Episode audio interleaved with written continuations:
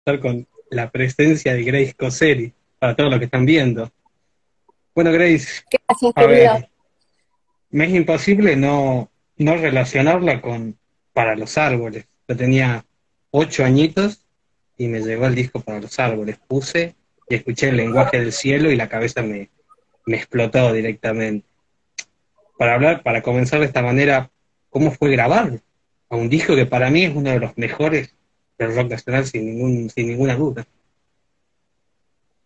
O sea, vos tenías ocho añitos cuando sentías que te, estalló la cabeza escuchando esa canción. ¿Y cómo, cómo te llegó esa canción siendo tan niño? Siempre, siempre fui muy loco con los discos, siempre me gustó coleccionar los discos y me encantó la tapa. Ya sabía quién era Spinetta, pero bueno, obviamente a los ocho años tampoco uno sabe tanto, pero ya venía escuchando almendra, todo, pero veo y dice para los árboles, veo esa imagen con las manos, abrirlo y era toda una obra de arte, o sea, es un arte totalmente completo. No es solamente la experiencia de escuchar, sino es una experiencia total, totalmente absoluta, digamos, porque es verlo, ver las letras, ver el juego que hay, porque las manos son, parecen raíces, pero a la vez también forma el árbol, parece la cúpula del árbol, pero también si lo ponemos al revés es la raíz. Entonces es todo un juego que siempre me, invitó a pensar, siempre me gustó así ver el arte en su totalidad, y bueno, las letras ya directamente me siguen sorprendiendo hasta el día de hoy. De hecho, es un disco que parece grabado ayer. No, no, no, no parece que tiene casi 20 años. Y es impresionante. Sí. Tiene casi 20 años. Y, y ciertamente el arte de portada es del genial Ale Ross, que tuvo esa brillante idea, tuvo esa brillante idea de, de hacer que Luis colocara las manos yo vi los originales, viste, en su momento, las manos verdaderas de Luis, los negativos, las fotos.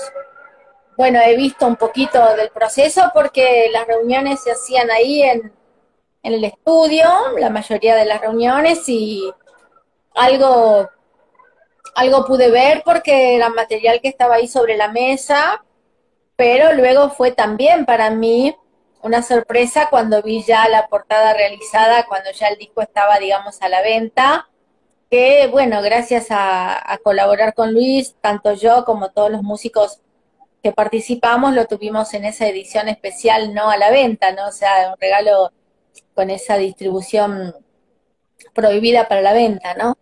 Eh, y sí, la, claro.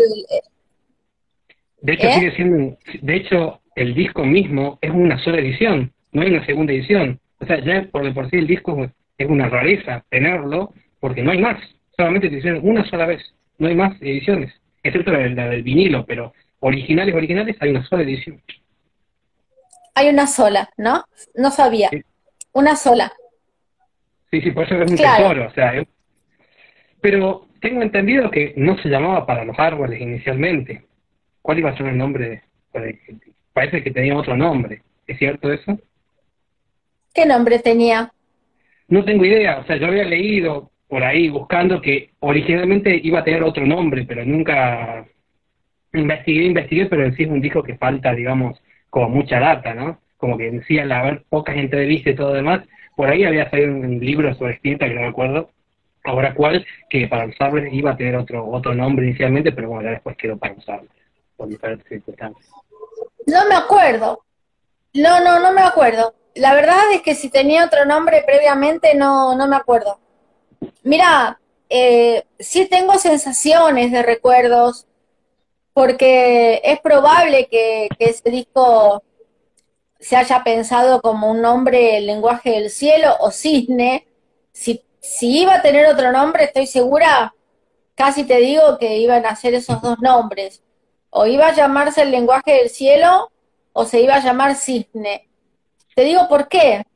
Porque el lenguaje del cielo está vinculado también con los niños que escriben en el cielo y volver al formato canción en la obra de Luis Alberto Spinetta, porque viste que él pasó con un periodo totalmente rock and rollero, rockero con, con los socios del desierto, ¿viste? Entonces, el lenguaje del cielo es probable que haya sido un nombre que tal vez estaba pensado para el disco. Y cisne, porque ciertamente en ese tiempo Luis tenía una fascinación absoluta por Bjork y como Bjork había salido con un vestido que es un cisne, eh, ¿lo recordás al vestido emblemático de Bjork? Está vestida de cisne, que, el cuello es justo la cabecita con el pico del cisne que le rodea el cuello a ella.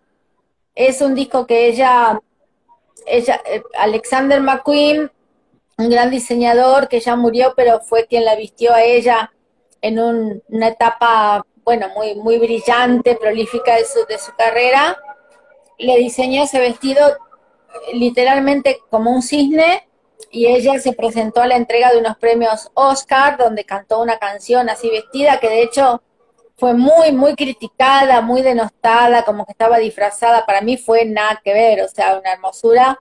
Y Luis estaba encantado con ella y como decía que yo era como la prima de Björk por mis rasgos el biotipo medio parecido físico y no sé qué más, eh, también iba a llamarse cisne probablemente, probablemente, ¿eh? porque me acuerdo, me acuerdo de algo al respecto, pero yo creo que si finalmente se llamó para los árboles es porque era la idea inicial de lo que a él la, lo que a él le comprometía en su vida el tema de la naturaleza. Vos sabés que hay un libro que Luis me regaló de un compositor que se llama, se llamó John Cage, que eh, tiene un libro que se llama Para los pájaros. Eh, el libro es un libro muy especial, muy interesante, que cuando él me lo regala, en castellano, porque él lo tenía en inglés y se ocupó de fotocopiarme una, edición, no sé cómo consiguió todo en castellano.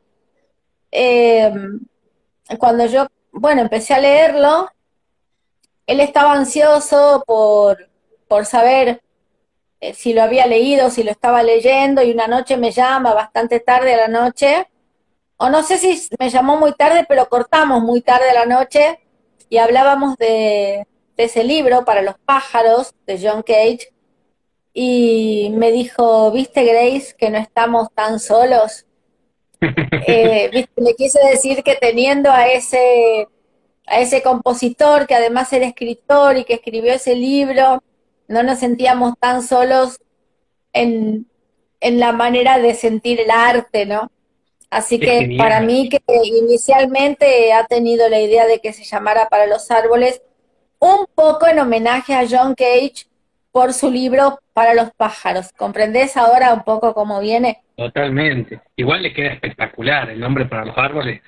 Eh, o sea, me, pasa mucho con ese disco que cada cosa está puesta en el lugar correcto. O sea, ese disco con otro nombre le hubiese cambiado totalmente el, sentido a, la tapa misma, con las manos. Y a la vez es al tema que vamos a entrar ahora, el tema, ya que mencionó Cisne, sin su voz, el tema Cisne no sería igual. ¿Qué se puede decir bueno, de la cisne?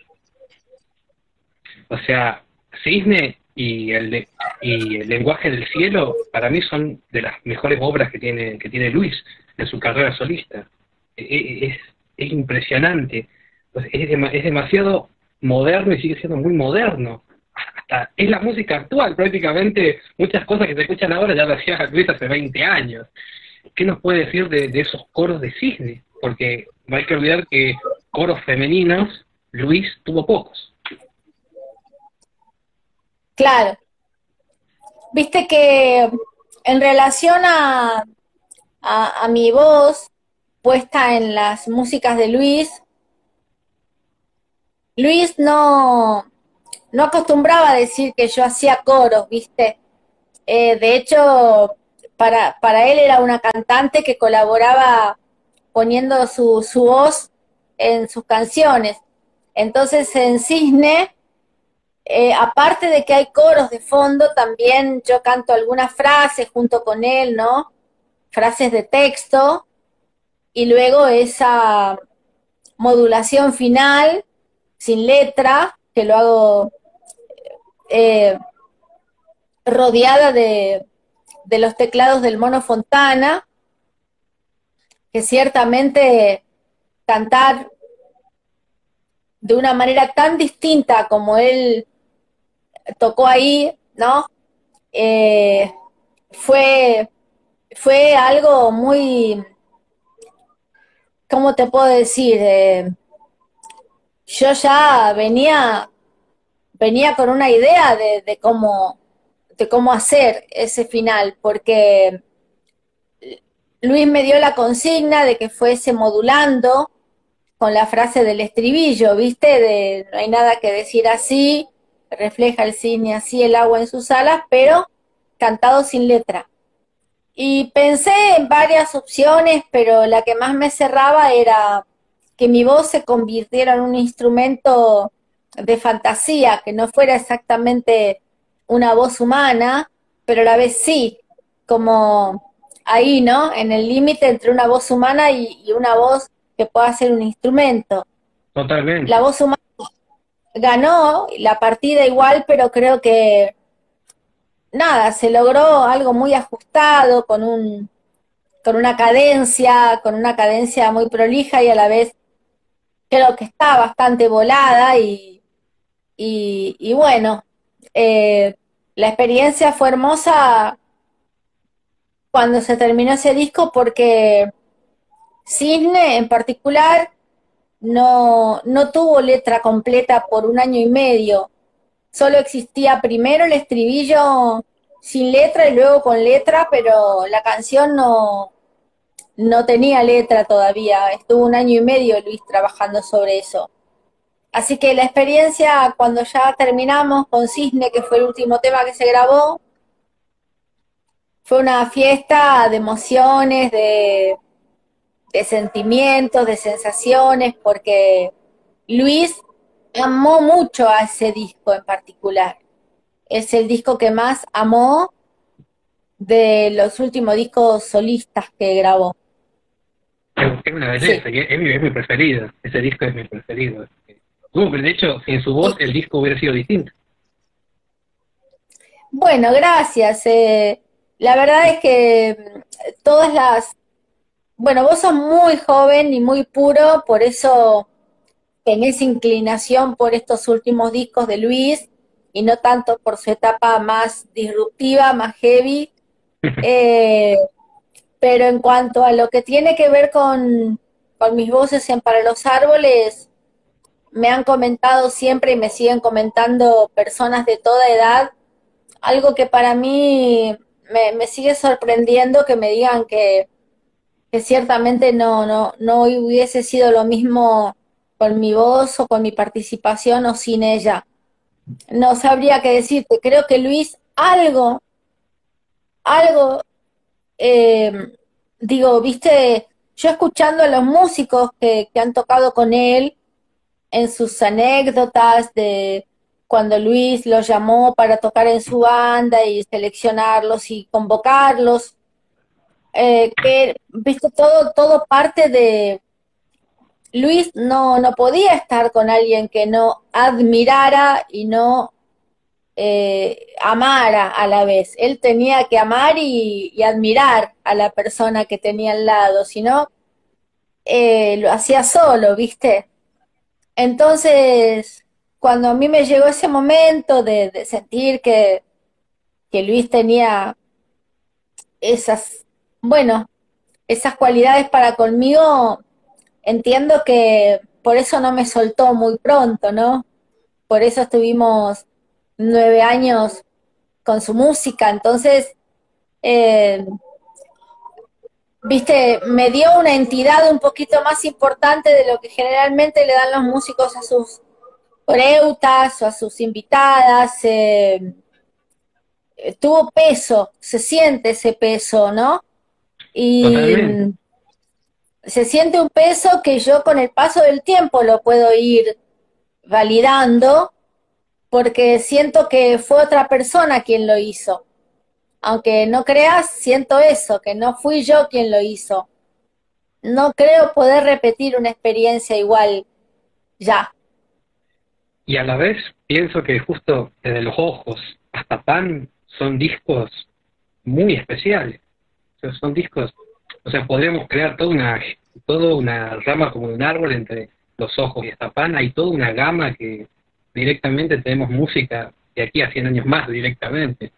Son discos atemporales y a la vez también muy futuristas. Silver Sorgo en medio de cercado de una crisis, los, billetes que son eso, lo que representa la tapa, este, Luis con el turbante y esas cosas así, que me hace acordar a veces a, Frank Zappa que también tenía el turbante que se ponía. O sea, hay como una cosa hacia el futuro que es impresionante. Muchas de las entrevistas de Luis en 2001, si ponemos ahora, es casi igual. Lo que muchas cosas que están pasando, ¿no? Bueno, él, él se la veía venir. Cuando, cuando Luis sonreía en silencio, eh, él ya estaba viendo el futuro.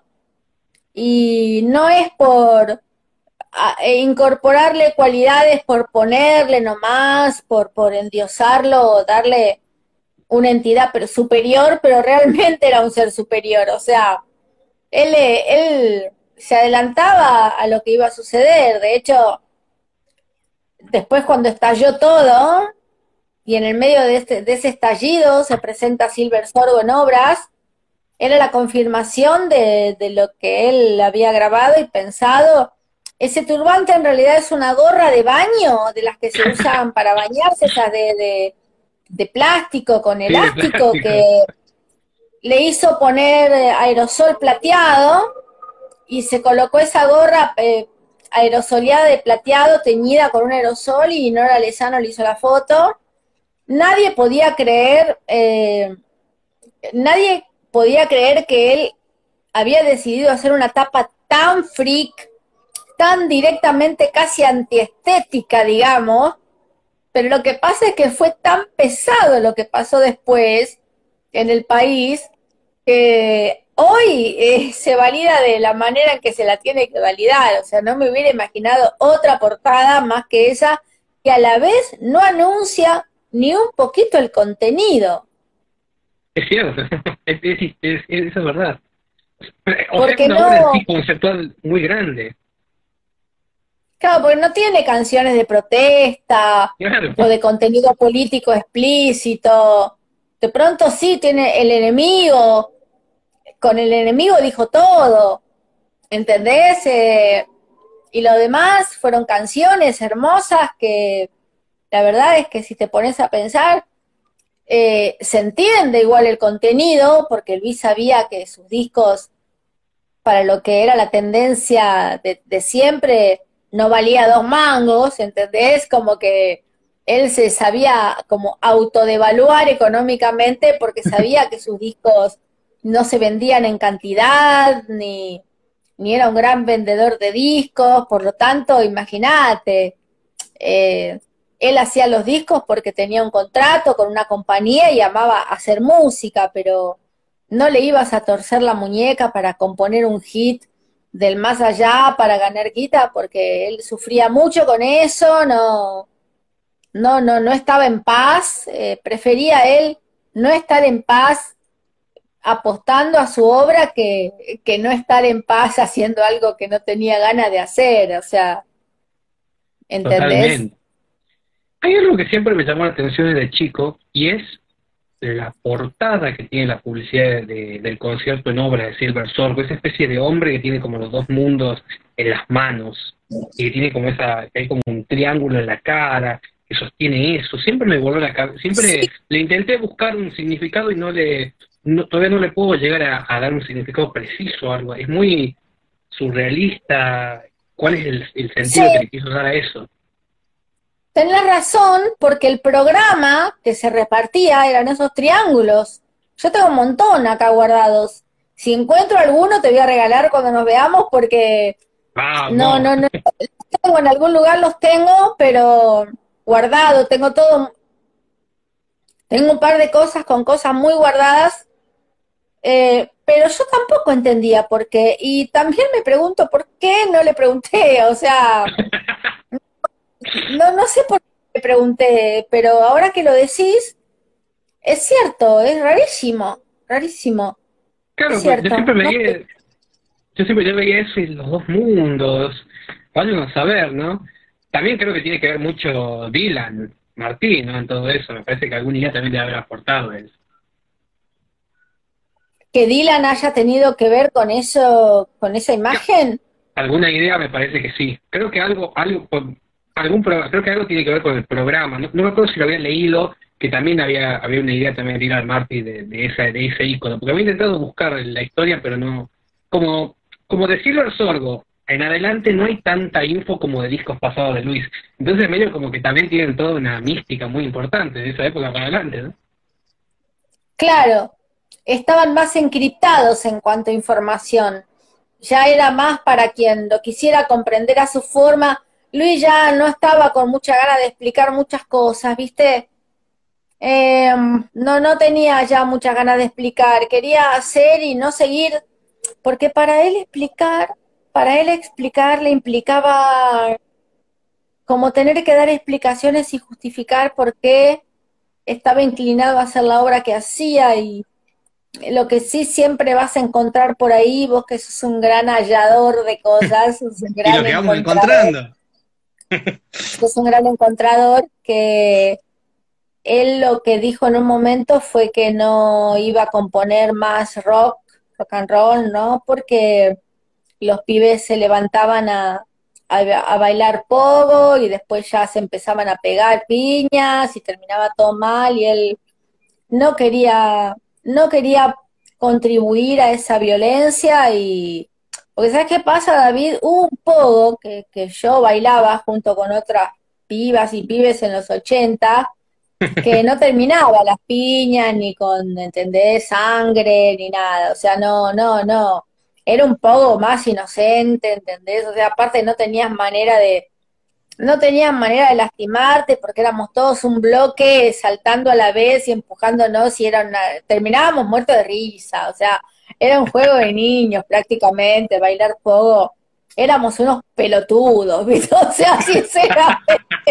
no, no teníamos nada, nada que agregar, o sea, era una, una joda del momento, una, una catarsis, ¿viste? Pero, pero buena onda, ¿entendés? Pero los pocos que vinieron después con el rock chabón, con toda esa cosa medio, ¿viste? Como violenta y la, la mano que la moto y la cosa y el Paco y la cosa, ¿viste? Como que es otra historia, entonces no, ¿viste? Luis no quería y entonces empezó a componer para gente sentada. Él lo decía así Y de hecho, desde el primer disco hasta el último que yo pude apreciar tanto como cantante en el escenario como público de él, aún trabajando con él, es una iglesia, ¿entendés? Una parroquia con todo el mundo sentado, hasta el tema más gitero que no era tan gitero, la gente así con la cabecita, ¿no? Coso, nadie se paró en las bandas eternas tampoco a bailar, o sea, fueron tres horas de gente sentada. Cinco. ¿Qué? Cinco horas, pero las, eh, las bandas eternas fueron como cinco horas. Sí, claro, cinco horas casi, sí. La gente nunca se paró, salvo porque hacía mucho frío de golpe y salían a guarecerse un poco, porque la verdad que no, no sé, fue, fue una noche tremenda, pero no, él decía que hacía música para gente sentada, que no quería más violencia y que no quería justificar nada, por eso no hay tanta info. No quería hablar él tanto más de su obra, ¿viste? Supuesto. Saliendo un poco del tema, bueno, de Luis, entremos. Perdón, perdón, una cosa, perdón. Más que nada porque ya sabía él que tanto el público de antes como la prensa esperaba de él otra cosa. Sí, por supuesto. Y Luis era así cuanto más esperabas algo de él, él no te iba a dar eso que estabas esperando de él, salvo que sea amor, salvo que sea algo que él veía en tu mirada, eh, ese deseo, esa necesidad, pero por una cuestión de generosidad y entrega como persona, pero no para los medios, no para la música, no para la tranza, no para nada. O sea, por eso quería redondear explicándote eso, porque no. E-, era peor, era peor y entonces prefería guardarse y no hablar. Aquí le, aquí le escriben eh, un usuaria Lagardelli, le, le manda así corazoncitos, le saluda a Grace. Ah, Lili Lagarde, sí, Lili es eh, una gran cantante que vive en los Estados Unidos, una de las primeras cantantes mujeres que tuvimos en Argentina de rock, eh, que compuso junto a David Lebón, que fue su esposo, un par de canciones hermosas de que yo conozca, seguro hay más, como Dos Edificios Dorados, como Vuelve a mí, que es un blues que yo cantaba de chica, y ahora que estamos un tiempo transitando clases, que yo le doy unos tips de coach así eh, a ella, em, le conté que, que, yo la primera canción que canté en mi vida en el escenario acompañada por la guitarra fue ese blues que se llama Vuelve a mí, que no, no sabía que la letra era de ella o que era coautora junto con David Lebón y la verdad que fue también eso muy... Tremendas canciones también. Sí, sí, sí, sí. Aquí le manda saludos, acá le escribe, acá le escribe, acá estoy, Grace le escribe aquí abajo. Se me está pasando un poquito la tos, Lili, se me está pasando un poquito de dolor de cabeza, así que luego de la fiesta ya vamos a, a retomar nuestros encuentros, sí, nuestros encuentros, no, no, no, no estoy no estoy este disappear, ¿sabes? Ella es un honor para mí. Es una, una gran artista, Lili. Es una persona que tiene que tiene vuelo, que tiene libertad. Ella es una artista libre, ella es una persona de una gran libertad, de una gran apertura mental, o sea, es alguien, ahora que la estoy tratando, la verdad es que cada encuentro con ella es súper súper enriquecedor, se aprende un montón con alguien como Lili. Me imagino, me imagino. Saliendo del tema mm, espineteano, que me encanta, pero bueno, hay muchos temas, hay algo que me llama mucho la atención para que y a la vez que la gente también sepa, es que estuvo en muchos lugares que ya son emblemáticos del rock. Si decimos estuvo en Cemento, estuvo con Spinetta, pero también estuvo con Luca Prodan, o sea, eh, pasó por básicamente la Biblia del rock. ¿Qué se puede, qué se siente haber estado en el paracultural también, haciendo teatro, haciendo música, enseñando? Son muchas ramas. ¿Qué, se, qué, se siente ahora todo eso? Tremendo porque sabes que son muchas ramas, como vos decís, y todas muy bien organizadas. Se ve que se ve que todo aquel caos Dios lo organizó muy bien para que se pudiera tomar de cada cosa para el futuro, poder yo tal vez ser lo más íntegra posible, porque imagínate, hoy en día le doy clases a, a, chicos de tu edad o a jóvenes de tu edad o más chicos todavía y eh, tengo por lo menos una palabra para decir, ¿no? Teniendo un poco de experiencia de calle, de noche, de teatro, de escenario, de, tablas, de, públicos diversos, eh, pasó por una razón, creo. Entonces sí, en ese tiempo se, se abrieron muchos lugares que, donde la gente concurría como si fuese, no sé, el Teatro Colón, poco decir, pero viste, eran lugares que ahí pasaba, pasaban cosas muy intensas y de un gran contenido también, debo decir, ¿no? Ahí no se perdía el tiempo, David, te juro, eran los lugares más anticlillé que podías encontrar, muy creativos, todos, todos, bueno, uno de los lugares más tremendos, no tan publicitados, pero vos lo vas a encontrar, después te paso el nombre bien en privado, se llamó Hanoi. Hanoi es en realidad el nombre como de una especie de lago turbio, un lago turbio que queda en, esa, en ese lugar del mundo, se escribe con H, Hanoi, con I latina. Bueno, Hanoi, digamos, estaba fuera del espacio-tiempo, eh, también llegar a ese lugar semioscuro, con pocas luces, pero con un micrófono y un escenario para poder recitar poesía, cantar jazz, eh, improvisar, eh, hacer sketch de teatro, lo que, lo que venga, ¿viste? Pero con toda la mano así, fue impresionante. Yo iba muy seguido ahí a Hanoi. El paracultural ni hablar, fue el lugar por excelencia junto con Cemento. Lo que pasa es que, lo que pasa es que el, el paracultural fue muy teatrista y Cemento fue teatrista y musical, ¿viste? O sea, tocaban bandas como Sumo, como Los Redondos, y a paracultural tocaban bandas que en su momento no eran tan grandes. Yo recuerdo una noche preciosa con, con la banda que tenía Palo Pandolfo. ¿Cómo se llamaba esa banda que él tenía antes de ser solista? La Hermandad. No, no, no, no. No, eh, no un, un, grupo que tenía Palo Pandolfo. Exacto, don Cornelio y la zona, ahí va. Pero sos un bebé y tenés una información que no se puede creer. Bueno, y yo te digo la verdad, te digo la verdad, a mí desde muy chica me gustó cantar soul y cantar funk. Eh, es la música que más me gusta en realidad.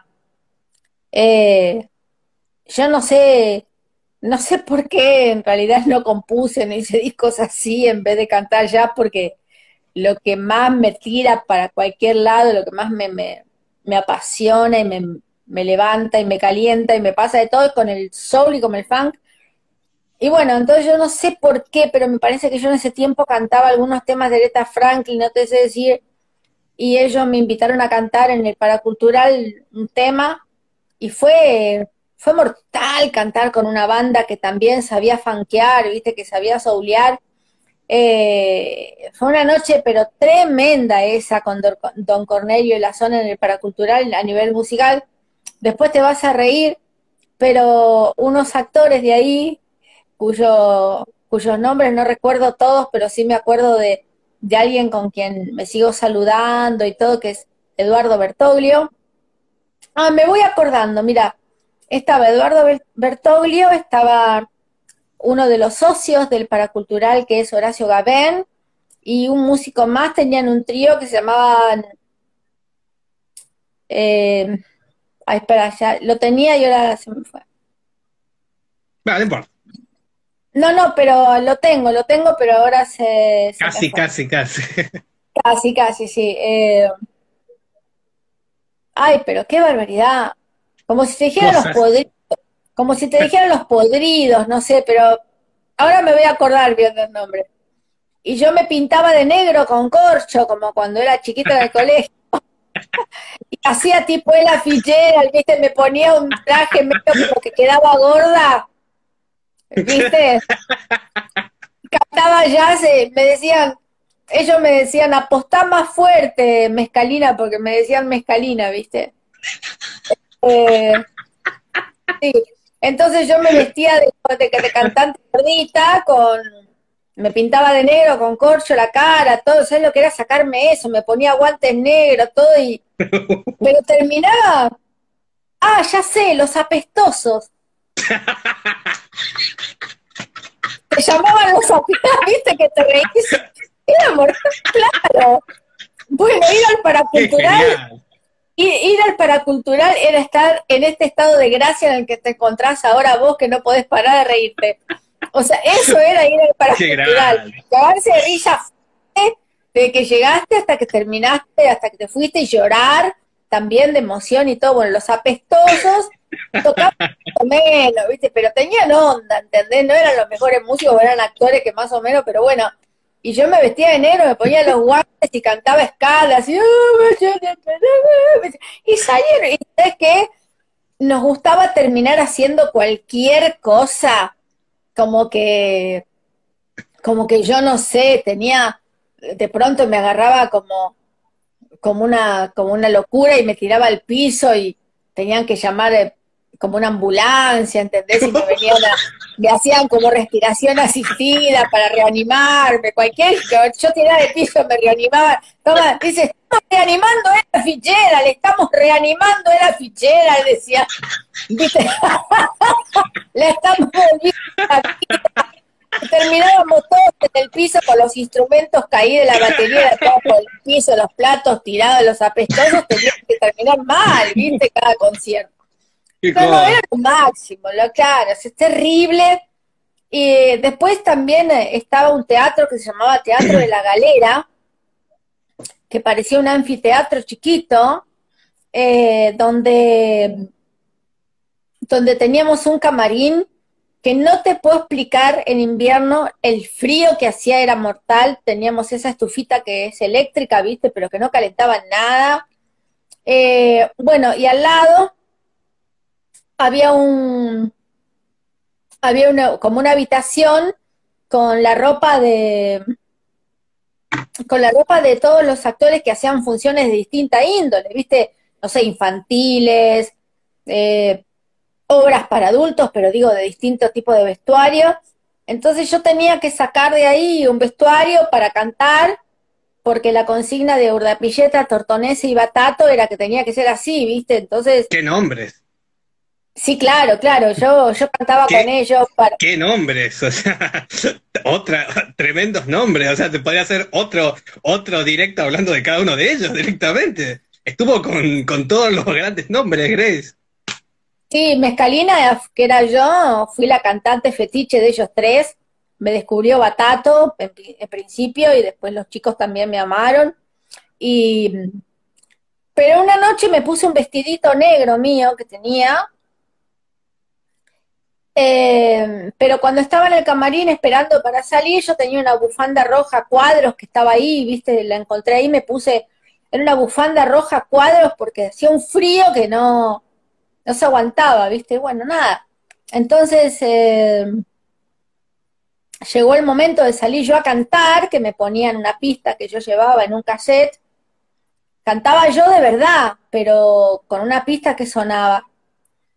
Bueno, yo, viste, salgo, estaba el público ahí, canté la canción, después canté otro estándar y, y en un momento me doy cuenta que tenía puesta la bufanda, viste, que no me la había sacado y que no tenía razón de ser tener esa bufanda ahí, pero yo seguía cantando como una reina, ¿entendés? Como si hubiera vestida por Gino Bogani, ¿entendés lo que te digo? O sea, no tenía registro de la bufanda puesta, entonces en un momento me doy cuenta y en la mitad de la canción digo, viste, uy, me olvidé de sacarme la bufanda que tenía del camarín, perdón y me la quito y la, tiro al suelo delicadamente y sigo cantando como si no pasara nada y el iluminador, que era muy artístico y muy, muy genial y sensible, cuando termina mi participación en ese, en ese bloque, yo me voy y él, bueno, siempre se dice apagón, ¿viste? Cuando termina un mm. número eh, se dice apagón, queda todo oscuro y se, se vuelve a prender el cenital cuando aparecen de nuevo los artistas. Bueno, hace apagón, pero prendió el cenital para iluminar la bufanda cuadros colorada tirada al piso. Eh, y después me dijo, eh, iluminé tu corazón, Grace, dejaste tu corazón. Qué tremendo. La, imagen la imagen en sí es impresionante. O sea, ya es un hecho artístico en sí la iluminación a la bufanda, o sea, ya con esa imagen ya dispara un montón de ideas. Bueno, así era todo. Esa era la libertad que teníamos todos. O sea, encontrar hasta en el error, hasta en una equivocación, una situación artística descomunal, donde se ponía en juego un montón de movilizaciones internas que también se manifestaban en el externo de la gente hay mucho también de, performance en sí, o sea, el hecho mismo, o sea, ya me, va a quedar esa imagen toda, toda la noche. O sea, ese concepto de que ilumine a la bufanda, yo tenía un concepto porque cuando yo vivía en Tucumán, este, con un amigo que, que, hacía teatro, que hace teatro, yo le decía que yo me voy a poner a tocar en la esquina y él va a estar muy cerca mío. pero va a estar vestido de pescador y va a tener unos peluches de peces. Y yo voy a seguir tocando como si nada. O sea, la performance misma es eso. y la gente miraba eso y decía, ¿qué, qué están haciendo, no? Y había todo tipo, porque yo tiraba fotos y él estaba, o sea, él estaba serio como pescando. Así y él en un momento se ponía a cantar cualquier tema, un tango, lo que sea, y eso es como que me cortaba a mí, yo me tenía que quedar callado así como una estatua, y él hacía eso, o sea, y el hecho performático era que él estaba vestido de pescador en una silla, con una caña de pescar todo y con pescaditos de, felpa en el piso. Me, me, disparó ese recuerdo. Mortal, hermoso. Lo mismo me pasó una vez con un zapato de taco alto en otro lado, en el paracultural. Me habían comentado ya que estaba en reparación una maderita que se había separado una maderita de la otra, que había que tener cuidado cuando uno se subía con tacos altos. Y bueno, sí, está bien, ¿viste? Entonces yo salí a cantar unos temas de Marilyn Monroe, porque Marilyn Monroe cantaba, ¿viste? Sí. Entonces em, estaba caracterizada, pero no como si fuese eh, al estilo que, lo hacían los, los de los grupos eh, más comerciales, viste, como los que tenían Ival Pachano, o los, bueno, no me acuerdo bien los nombres, era otro tipo de corriente, o sea, de pronto la peluca no tenía brillo, era una peluca medio trucha, todo, pero quedaba como, tenía su encanto porque era para comunicar otra cosa en realidad, ¿no? Entonces yo, subí con mis tacos altos y, mira, primero pasó una cosa que es imposible que pase. Y es que en un momento se rayó el cassette. Uf. Los cassettes no, no se rayan, o sea, se rayan los, los, vinilos, pero un cassette no, no se raya. Bueno, igual se rayó. Entonces, ¿qué pasa?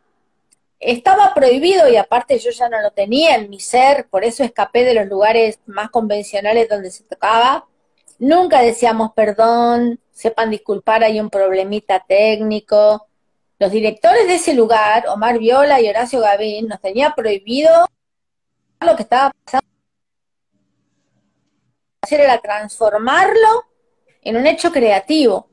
Nada de disculpen, hay un problemita técnico. No, con el problemita técnico había que hacer algo artístico si se sucedía de manera fortuita, inesperada entonces, bueno, se raya el cassette, entonces yo lo que hago era repetir la frase todo el tiempo, ya que nunca más arrancó, más que se repetía la frase y empecé a repetirla de maneras muy distintas. Como si yo te dijese, era en inglés, pero como si yo te dijese ahora en castellano, suponte, no sé, que esté cantando algo y te diga, eh, eh, no sé, y se acercó el mar, y se acercó el mar, y se acercó el mar, y se acercó el mar, y se acercó el mar, y se acercó el mar, el mar, el mar, como que estábamos diciéndolo Sí, ya que había que repetir eso porque no, no tenía arreglo.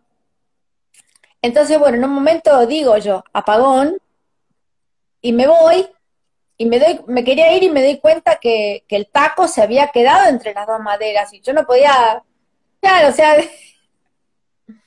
y bueno, típico, así, eran unos zapatos brillantes, plateados brillantes. Entonces, nada, me, saqué el pie del, zapato y me bajé el escaloncito del, del escenario con un solo taco, medio rengueando, después me lo saqué y mientras que me iba descalza para el, el camarín, que luego me iba a alcanzar el zapato, también eh, con el cenital iluminaron el zapato. Es impresionante la imagen misma esa, o sea, me, me, va a quedar en la cabeza, ¿no? El hecho mismo del objeto que quedó ahí, que a la vez no es pensado, que, o sea, es algo que está totalmente fuera, pero que sucedió, y a la vez es tremendamente impactante. Ya el mismo objeto, aunque sea inanimado, ya abre una, en la cabeza una, es impresionante la cantidad de imágenes que uno se puede imaginar con el zapato. Y a la, vez, lo que, y a la vez que lo que se repite en el cassette es impresionante. O sea, es o sea a, mí me, me, vuela la cabeza.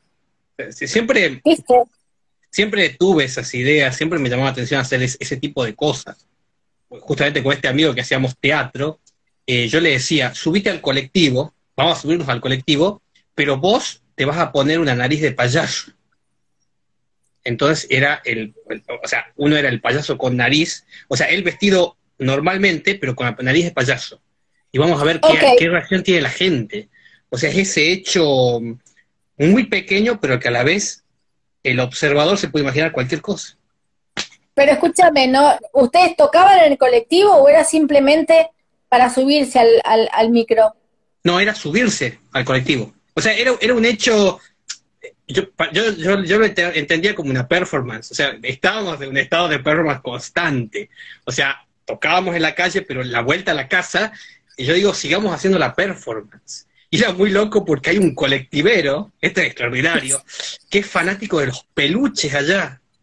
Si hay alguien que está de, Tucumán escuchando, hay un colectivo de la línea 9, que el colectivero le cantan los peluches y lleno, llena, llena la parte de enfrente del colectivo con peluches y lo ilumina de azul. O sea, ya era todo un combo surrealista, ¿no?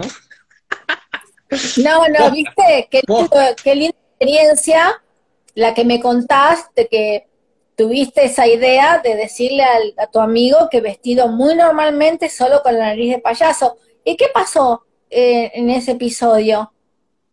Este, bueno, siempre nos gustaba ver lo que veía la gente, o sea, miraban, se sorprendían. Pero ya estábamos acostumbrados porque la cantidad de locuras que hacíamos en la calle misma, ya eh, lo de la nariz de payaso era como un juego de niños prácticamente. O sea, había un día que decíamos, había un día que decíamos, vamos a tocar, pero va a haber fotos en el piso. Otro día vamos a pegar en esta casa antigua, porque era una casa antigua abandonada, la que estaba detrás nuestro. Siempre me gustó las casas antiguas. Vamos a poner pinturas, porque la madre hacía pinturas. Bueno, vamos a poner sus pinturas y vamos a poner ahí. Y eran cosas así, o sea, íbamos a recitar poesía. Y en un momento, bueno, por ejemplo, había un momento que decíamos como que algo era un corte a eso, y bueno, y repetíamos esa frase de Almendra cuando decía, si vas a perder tu amor, alguien te ha dicho ya, bueno, te decíamos esa frase también, bueno, todas esas cosas así, ¿no? Eh, porque para mí son hechos muy surrealistas y hay gente que me ha escrito años después que me agradecían eso, que venían tristes y veían esa imagen y era como, nunca se lo hubiesen imaginado. Eh, eh, tengo las cartas de la gente que es verdad. O sea, todo lo que cuento parece muy loco, pero tengo las fotos, todo que, muestran que, sí. O sea, solo falta que alguien lo haga, pero hay que hacerlo. Para mí, la gente necesita muchísimo el arte en las calles, porque cambia totalmente la cabeza de la gente. La gente, yo veo que está muy triste, yo veo cómo están y eso les cambia totalmente, aunque sea por, por momentos, ¿no? Pero yo creo que eh, haciendo esas cosas algo, algo produce en la gente. Es así, es así. Eh, vos sabés que mm, Omar Viola, uno de los dueños del Teatro Paracultural y aparte quien estaba permanentemente allí, una vez me hizo participar de un ejercicio que era para actores, pero que me hizo participar a mí. Fue mortal porque era así. Eh, nos dio un libro a cada uno, como un libro de ponerle de filosofía, ¿entendés? Entonces, eh, como si fuese él un profesor, y en el escenario estábamos sentados uno al lado del otro, cada uno con una mesita, como si fueran pupitres de colegio, vamos a decir, o como si fuese una especie de, una especie de, viste, como no, te, no sé si una conferencia, como que cada uno leía algo del libro, una exposición, digamos, ¿no? Como de, mm. de filosofía. Pero el juego era que, por ejemplo, yo lo tenía al lado a Horacito Gavín, ¿no? Entonces mm. él, bueno, leía algo de ese texto de filosofía, pero yo que estaba al lado era la que tenía que dar la interpretación de, de lo que él había leído. Pero decir cualquier cosa, ¿eh? O sea, pero tenía que ser un cualquier cosa, tipo, nada, nada como obvio, porque si vos decís, ah, sí, Espinosa quiso decir que la frustración es parte del motor que te lleva, ¿no? A ponerte en movimiento, por ahí no, no, hay nada, no tiene ninguna gracia, porque es como medio lo que va. Pero ponerse a delirar sobre lo que, lo que leyó el otro y que era el otro el que tenía que interpretarlo, primero, la adrenalina que a mí me daba tener que tirar cualquier cosa, pero, pero a la vez con un contenido, porque nosotros éramos, éramos artistas que habíamos leído ya de muy jóvenes un montón. Entonces, yo hacía citas de cualquier cosa mezclada con otra cosa. La gente se cagaba de la risa fuerte, pero era como algo que ni siquiera se reían con ruido. ¿Viste esa risa que te hace doler la panza, que no te sale sonido y que están todos como diciendo, paren porque me voy a morir? Y bueno, después leía, leía para que el otro interpretara y dijera cualquier cosa. Y nosotros incólumes no nos podíamos reír porque era la actuación era como esa exposición filosófica de esas aburridas, viste, que hay, que a veces hay en los canales de cable, que son un plomo, bueno, entonces la interpretación tenía que ser cualquier cosa. Y ese ejercicio teatral con público fue algo que, por ejemplo, te juro que tengo lágrimas en los ojos de emoción, porque sé que es algo que no lo voy a vivir más, porque no hay tampoco con quién ni cómo, no está ese espíritu, y fueron cosas que, como lo, que te conté en privado que yo hacía de agua junto con otras actrices que teníamos ese ejercicio teatral de vestirnos con gasas de color agua y hacer diferentes movimientos en el piso y arriba y todo. Bueno, imagínate, ¿no? Eso fue algo que no se va a volver a repetir, como volviendo a Luis, como creo que yo soy otra persona y no fui yo quien cantó todo eso, ni se puso a trabajar de una manera tan intensa grabando tres voces que después él quería mejor otras tres voces porque se le había ocurrido otras armonías y bla, bla, o sea, fue una época muy, muy, muy rica, ¿viste? Para mí son épocas, son cosas de, de, un momento determinado y que justo todo coincidió, o sea, eh, son cosas que suceden en ese momento, o sea, hay que hacerlo en ese momento, como que hay un espíritu, como que hay algo en el aire, ¿no? Que, había algo y todo, y todo justo como cuando todos los colores de en una pintura combinan, una cosa así, y uno ve, wow. Yo cuando, bueno, años después de lo de para los árboles, cuando llega Pan, yo escuché lo de Pan y era, nuevamente la cabeza volvió a, explotarme directamente. Y, en un momento había, llegó al tema de preconición, si no me equivoco, y Luis dice, son millares de paraísos en la noche inmensa. Es el día de hoy que escucho esa frase y me despiertan miles de ideas. Y el videoclip de esos hombres, de dos mujeres tejiendo, las fotos, o sea, wow, o sea, es, es como el concepto de, de la iluminación a la bufanda. O sea, ya solamente esa frase es un hecho artístico descomunal porque en la cabeza te hace pensar miles de ideas. O sea, pueden ser ideas maravillosas o pueden ser imágenes tristes o pueden ser de todo, o sea, te hace pensar demasiado. A mí en lo personal, eso, pan, yo pongo esas letras y yo digo, ¿qué, es esto? Es impresionante. No es lo mismo lo que yo me imaginaba a los 10 años ni a los 15 que ahora a los 25. Lo escucho y me imagino más cosas. ¿no? Y es un panorama muy abierto.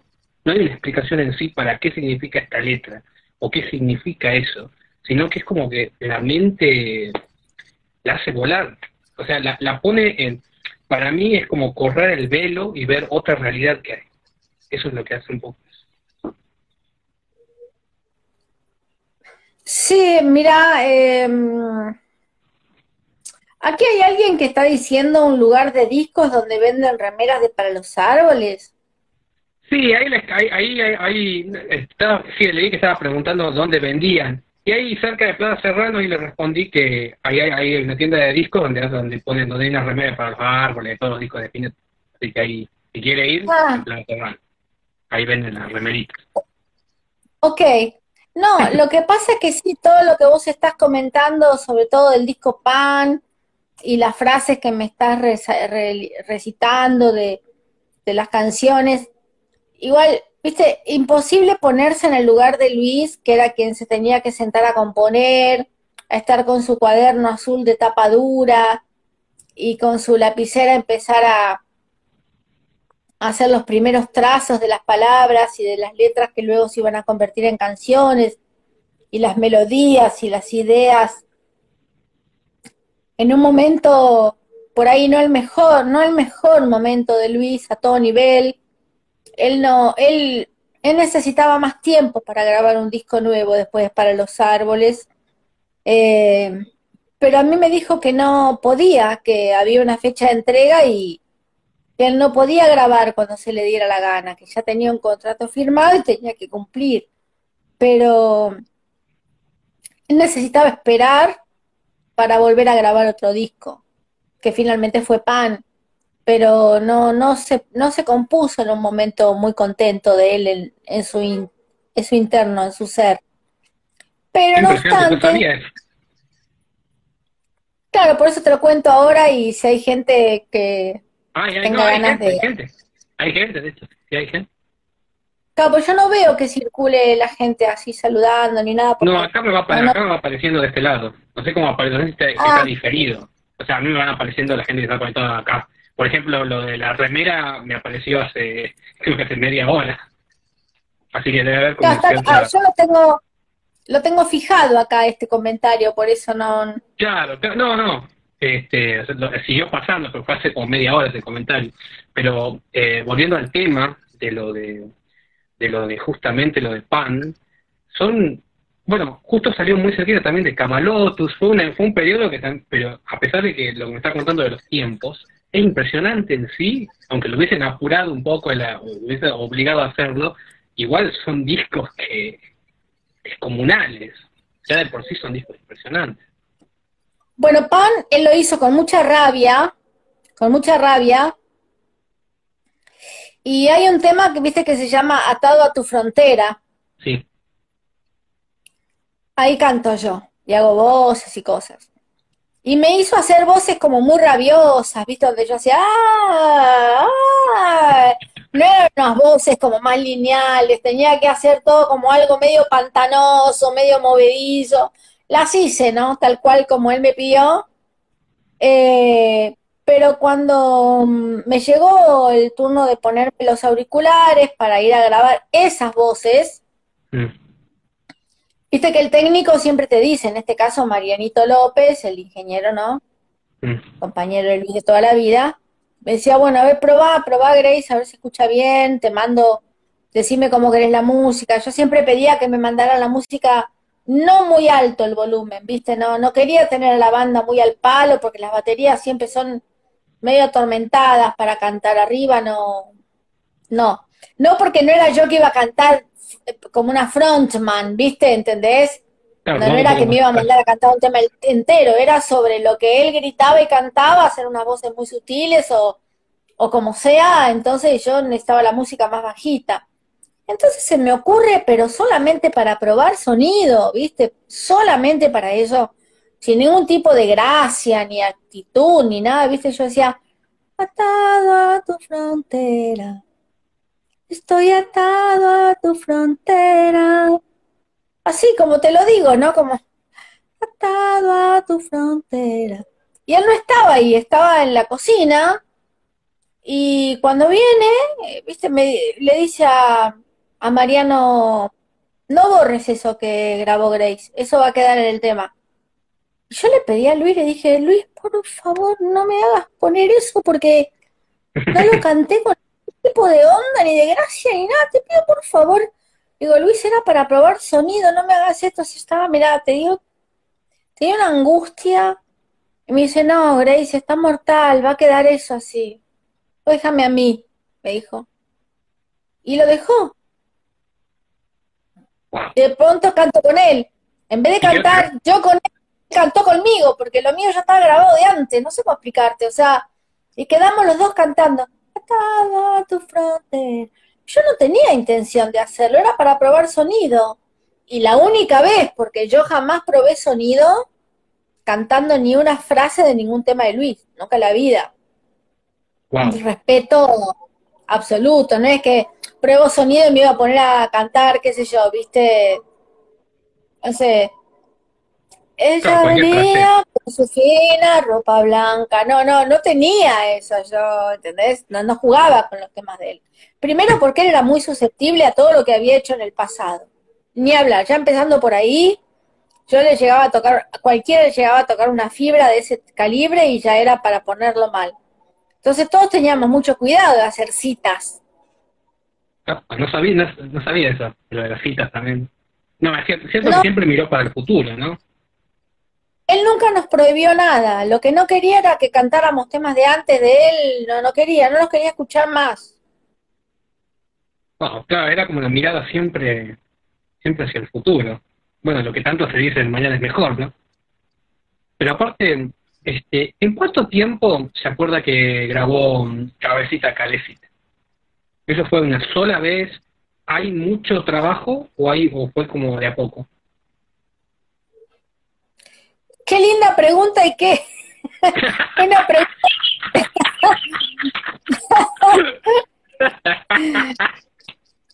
Sos tremendo, David, ¿eh? para preguntar. Tenés unos laberintos mentales, loco, que te digo, sos sorprendente. No puedo creer estás preguntando. O sea, tengo que ponerme a pensar como a una velocidad que no tengo ya en este momento de mi vida. Imagínate, estoy en este último sábado de, del año y de mi vida con 50 ahí, ¿viste? Ya el, el lunes tengo otra edad con otro número. Y vos querés que yo te cuente rápido a mis 50 y no sé cuántos.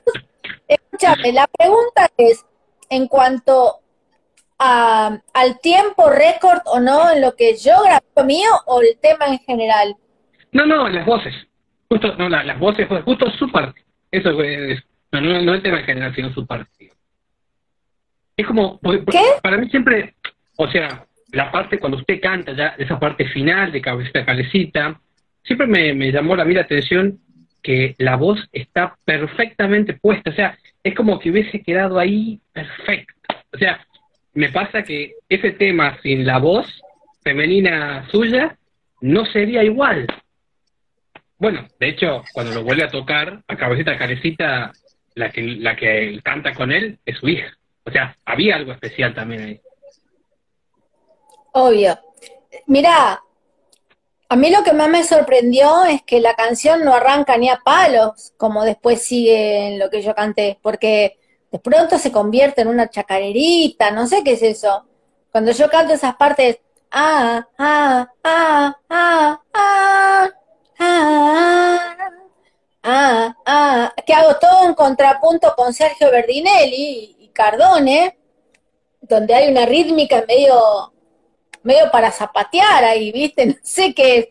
Y después el final, que es, ¿viste? Y así mi corazón te añorará. Y así mi corazón te añorará. Bueno, esa parte fue la última que canté en otra sesión. A mí me parece que Cabecita Calecita la grabé en tres sesiones distintas de tres días distintos. Bastante, bastante rápido. Pasan tres días. Pero el último, el último día, cuando yo grabo solamente Así mi corazón te añorará, que es el final, eh, justo cayó de visita una gran amiga del fotógrafa de nombre Ana, y lamento no, no recordar su nombre completo porque es alguien con quien me conozco y me conoce y, bueno, siempre ha tenido como una admiración hacia mí, un cariño, pero no, te juro que no, recuerdo el nombre. Él, ella estaba sentada en el sillón, ese naranja que había dentro del estudio, no en el pasillo. Y la verdad que a mí me intimidaba mucho que hubiese gente escuchando cuando yo cantaba, pero bueno, tal vez esa noche Luis estaba como muy anfitrión y muy queriendo invitarla especialmente a esta amiga que a la vez ella me conocía un montón y todo, bueno, entonces yo cantaba y él quería como que yo en realidad cantara haciendo más fraseos, como jugando más con la voz, ¿viste? Eso que, quedó al final no, no es lo que él me pidió, o sea, él quería que hiciera como más eh, arreglos mientras cantaba la melodía, que la melodía tuviese más dinámica, ¿viste? Menos me mm. salía. Cuanto más me lo pedía, menos me salía, me, bloqueaba. Y en un momento me di cuenta lo que estaba pasando y le dije, Luis, ¿sabes qué pasa? Que el tema tiene mucha información. Empieza de una manera, luego sigue de otra manera y termina completamente de otra manera. Entonces déjame que lo cante así porque eh, ya tiene demasiado tuco, demasiada info, demasiado todo. Y la respuesta de Luis fue, Gracie, pareces la madre de la música de tanto que la cuidas. Qué frase, qué frase, qué, qué impresionante. En, poca, en pocas palabras son frases contundentes. Bueno, cuando le respondía al público era extraordinario. Ese es casi como boxeo de palabras. Lo que pasa que cuando él me dijo eso a mí, fue porque empatamos, pero empatamos fuerte. Primero porque con lo que yo le dije lo dejé mudo. Y con lo que él me respondió me dejó muda él a mí. Wow. ¿Entendés lo que te digo? Porque lo que yo le tenía sentido. Porque vos, mira, en vez de yo, hay otra cantante y él le da pista para que cante así, asá, como él me pedía. Y es probable que con la necesidad de cantar que tiene toda cantante y más con Luis y lucirse y la mar en coche hubiese hecho, pero por demás. Y yo no, yo quería hacer cada vez menos en ese tema, porque ya tenía mucho de todo. Y le respondí lo que sentí que le tenía que responder. Le digo, es que estoy bloqueada porque en realidad ya tiene demasiada información el tema. No necesita que yo haga esto que me estás pidiendo. Y me dijo eso adelante de Ana, que lo puede testificar, ¿viste? Gracie, pareces la madre de la música, de tanto que la cuidas. Y bueno. Qué frase. Y quedó, lo que canté, y quedó lo que canté, y chao, ya, ya está. Y eso fue lo que quedó, pero creo que la canción no se cae, ¿viste? Ahí parada, qué sé yo. Es que es o sea, el, el, disco en sí, que, que eso es lo que a mí me pasa mucho, de Company para los árboles y con un mañana, es que el disco en sí es una aventura casi conceptual a la vez, o sea, que son picos de sensaciones, porque si uno está viendo el disco de Pan y lo va, viendo el arte que tiene con las letras, y que Pan era una cosa llena de, o sea, tenía todo un book, digamos, adentro con las letras, con las cosas, cuando uno lo abre están en las fotos, o sea, hay como todo un juego también, y el mantel también, o sea, hay como todo un, o sea, es una experiencia en sí, no es solamente escuchar la música, no es solamente el contenido de poner play y escuchar, sino que es una es poesía, pero también es algo también táctil, porque Pan también se tocaba, digamos. O sea, e, e, es, ese cúmulo de cosas, creo yo. Y a la vez, si no me equivoco, Pan también tenía eh, Qué hermosa estás, tenía La Flor de Santo Tomé, también tenía canciones románticas, o sea, hay como todo un, un juego, ¿no? Con, con la poesía y con, los lugares y con las imágenes urbanas. Eh, Paul fue el disco del harem de Luis, porque...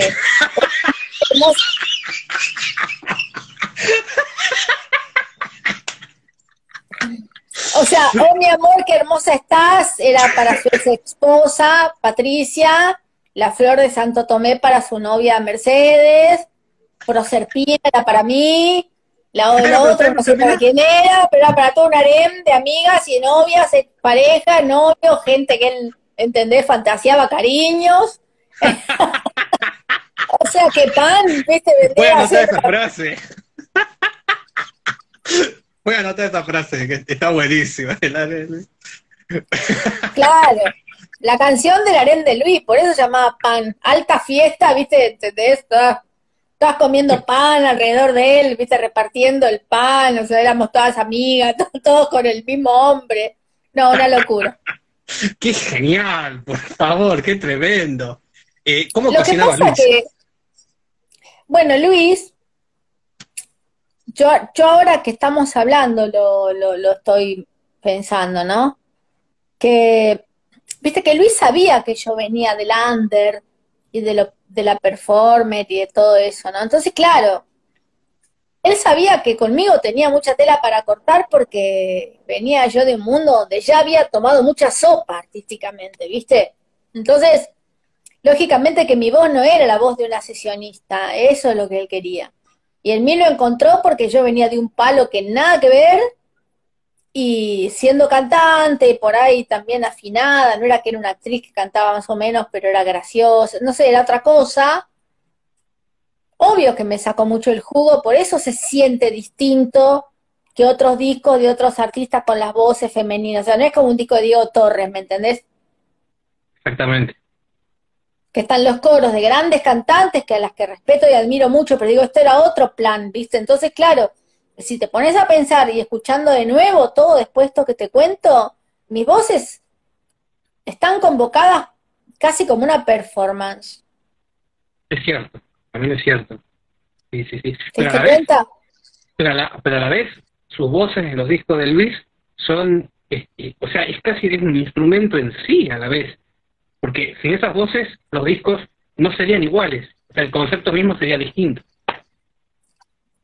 Bueno, los dos tenemos, yo tengo ascendente acuario, él era acuariano, y nuestra parte acuariana estaba en su, en su esplendor ahí, eh, llevándonos súper bien con esa, no sé, luna en Venus, en todo lo teníamos en acuario, Venus, la luna en acuario, los dos con el mismo mambo astrológico, qué sé yo.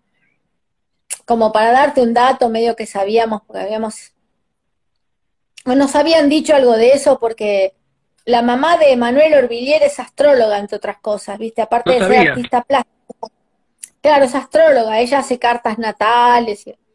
Le había hecho la carta natal a Luis un montón de veces y a mí también, y entonces Mercedes siempre decía, ustedes dos se reunieron en la vida, porque cósmicamente la casa que está en Acuario y la luna que tienen en Acuario Black, todo era una cosa medio shakespeariana entonces, según Mercedes, la mamá de Manuel, que es familia de Luis, o sea, y de, su ex esposa, eh, Emanuel y Dante estaban en las panzas de sus madres casi al mismo tiempo, ¿viste? Es verdad, cierto, cierto, cierto. Cuando Sí, disculpame un segundo, ¿eh? Entonces, sí, eh... sí entonces, eh... acá olvidé. Entonces, claro, pienso que hubo una conjunción ahí astrológica bastante interesante que nos hizo estar juntos y, disfrutarlo, pero disfrutarlo tanto, tanto. Así que todo lo que te digo es intenso y hay un montón, pero volviendo al principio, todos los lugares en los que yo canté antes o actué, Cemento, el Paracultural, Hanoi, eh, el Dorado, Morocco, eh, las discos como Cero, este, mm, no sé, diferentes lugares. Un galpón enorme que se llamaba El Depósito. El Depósito. Donde está, el Depósito, sí, también. Eh, la nave jungla, también hubo un lugar llamado la nave jungla, que era todo para performers. Después también, mira, te quiero contar algo porque ya que te gustan estos cuentos, eh, una vez yo estaba cantando y entre el público esa noche Omar Viola del Paracultural lo quiso hacer como un café concert para jugar, porque la gente que vos veías sentada de un café concert común, tradicional, como de un lugar formal, es común ver eso, o sea, ya sabés que va a ir la señora con su vestido tipo túnica, el, el, el, marido con una chomba y un pantalón con un cinturón hasta acá arriba. pero acá no, era el café con ser, como si fuera un café con ser normal, pero había un pibe con una cresta hasta acá, ¿te entendés? Otro con un, que era un alfiler de gancho atravesado de una oreja a la otra. Después había, ¿entendés lo que te digo? Una, una mina con el pelo rojo, que antes, o verde, que antes era una, una, una cosa muy novedosa el otro todo vestido de negro con cadenas, o sea, café con césped con cada personaje. Especial. Claro, pero había, había un flaco, ¿entendés? Había un flaco que estaba vestido re normal, que no sabes lo guapo que era, pelo largo, divino, en jeans y camisa cuadros. El único que no estaba disfrazado como, no eran disfraces, pero era el look de ese tiempo, ¿viste? No, este flaco estaba, era delgado, una cara hermosa, el pelo largo con ondulado, largo, y viste, mientras que yo estaba cantando, medio como un poco, viste, como disimuladamente, pero decía, Dios mío, qué pibe divino, qué hermoso, o sea, jóvenes todos, qué sé yo, ¿entendés? Me llamaba la atención verlo ahí, qué sé yo, aparte prestando atención, total. Bueno, me bajo del escenario y yo justo tenía que pasar por esa mesa, porque el pasillo estaba justo ahí para seguir hasta el camarín. Entonces ese pibe, el, único que estaba vestido así como normal, todo que encima era guapísimo, me toma de las manos y me dice, ay, qué placer conocerte, mezcalina, me, me llenaste el corazón, me morí de amor, qué lindo que cantás, sos una, una, reina, no sé qué, todo, todo el cuento así. Le digo, bueno, muchísimas gracias. ¿Y vos cómo te llamas? Me dice, Jorgelina. Historias. Historias de Lander. Jorgelina. Jorgelina luego me cuenta que él estaba en un proceso de convertirse en mujer y ya con, el tiempo yo fui viendo ese proceso en Jorgelina, que empezó así, todavía vestido de varón, y en un momento, pasado el tiempo, todo pasó muy rápido, no es que a los 10 años, capaz que un año después, ponele, pero parecía una eternidad, los días eran largos, hacíamos muchas cosas por día todos. Ensayar, estudiar, ir a, viste, entendés cursos, todo, llevaba un montón de tiempo todo el día se hace como una kermés eh, artística en un espacio abierto, que no recuerdo dónde, pero sé que quedaba cerca de cerca de San Telmo, una cosa así.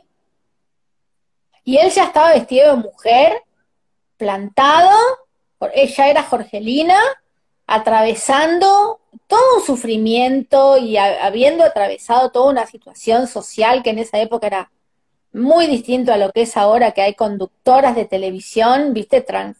No, en esa época, estamos hablando de ese momento. Claro, ahora es normal ver a Lizzie Tagliani, a la chica Cosca y a todas las que están en, en los programas, viste, es normal el tercer sexo, pero en ese momento la verdad que era todo un tema llegar a eso.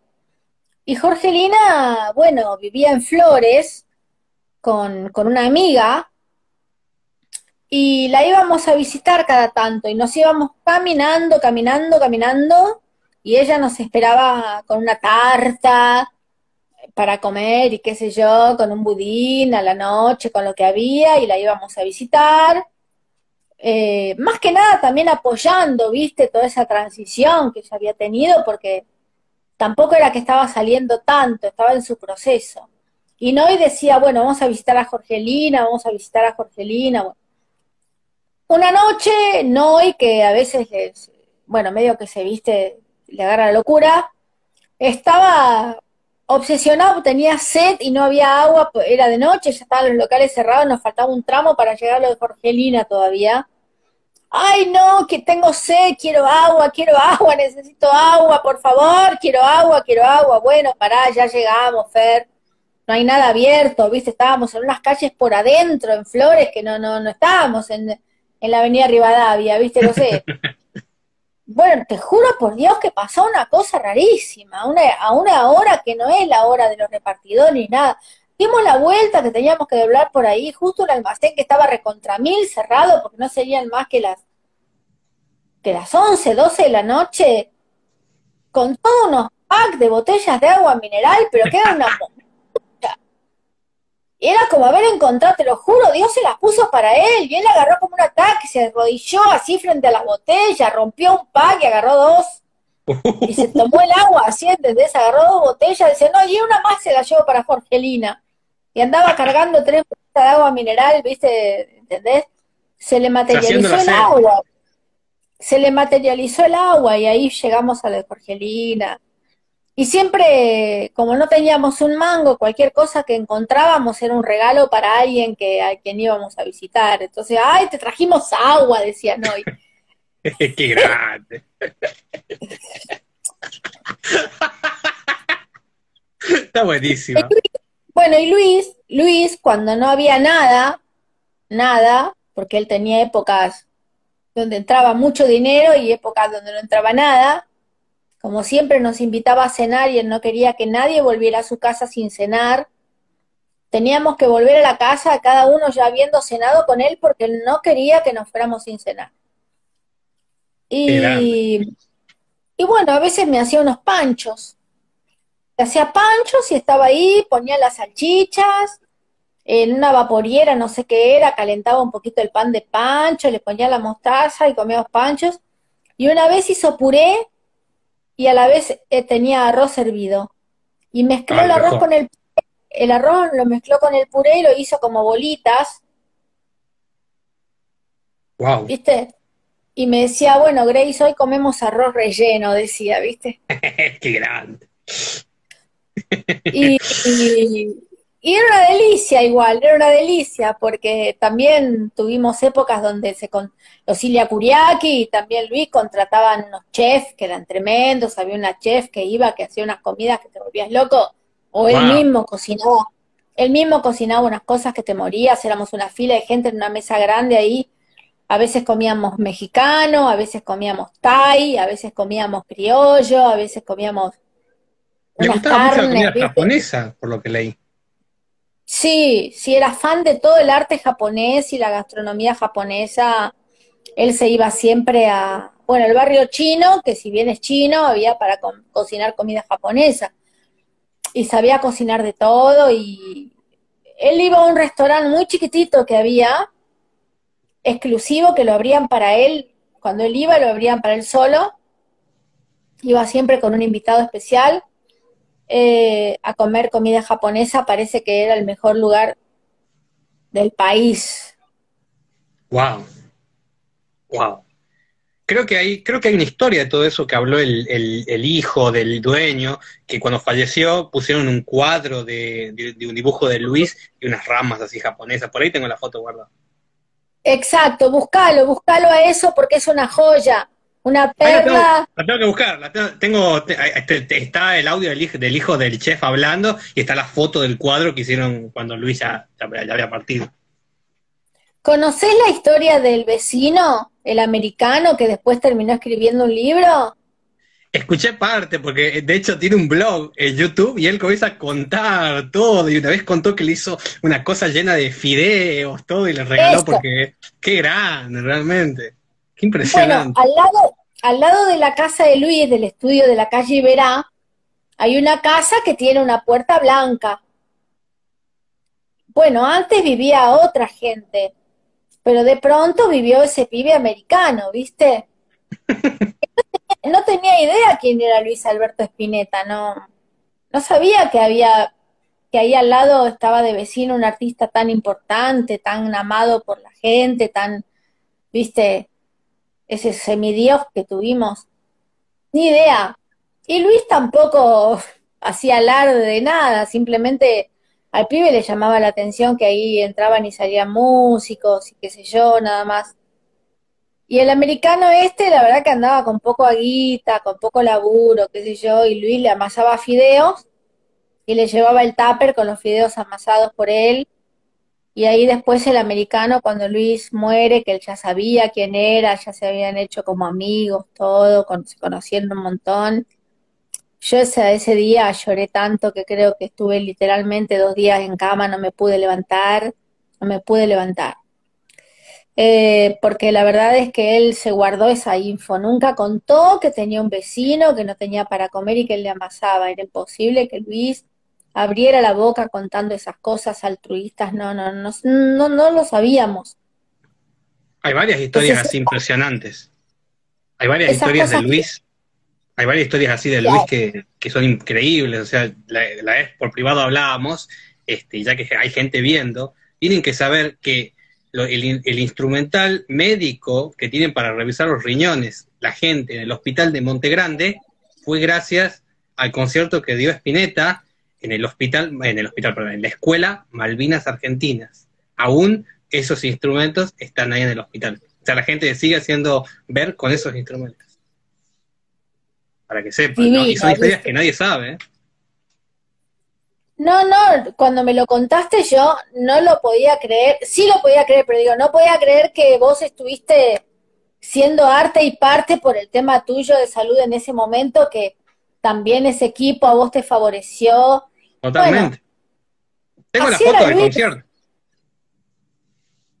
Mira vos, bueno, viste, y los nueve televisores que él donó al servicio de neonatología del CEMIC, cuando él ya estaba casi por partir, porque no podía creer que las mamás estaban con sus nenitos ahí entubados, intubados, con cablecitos en los bracitos, cositas, viste, no estaban ahí aburridas las mamás, entonces no tenían televisores y él hizo comprar nueve televisores nuevos.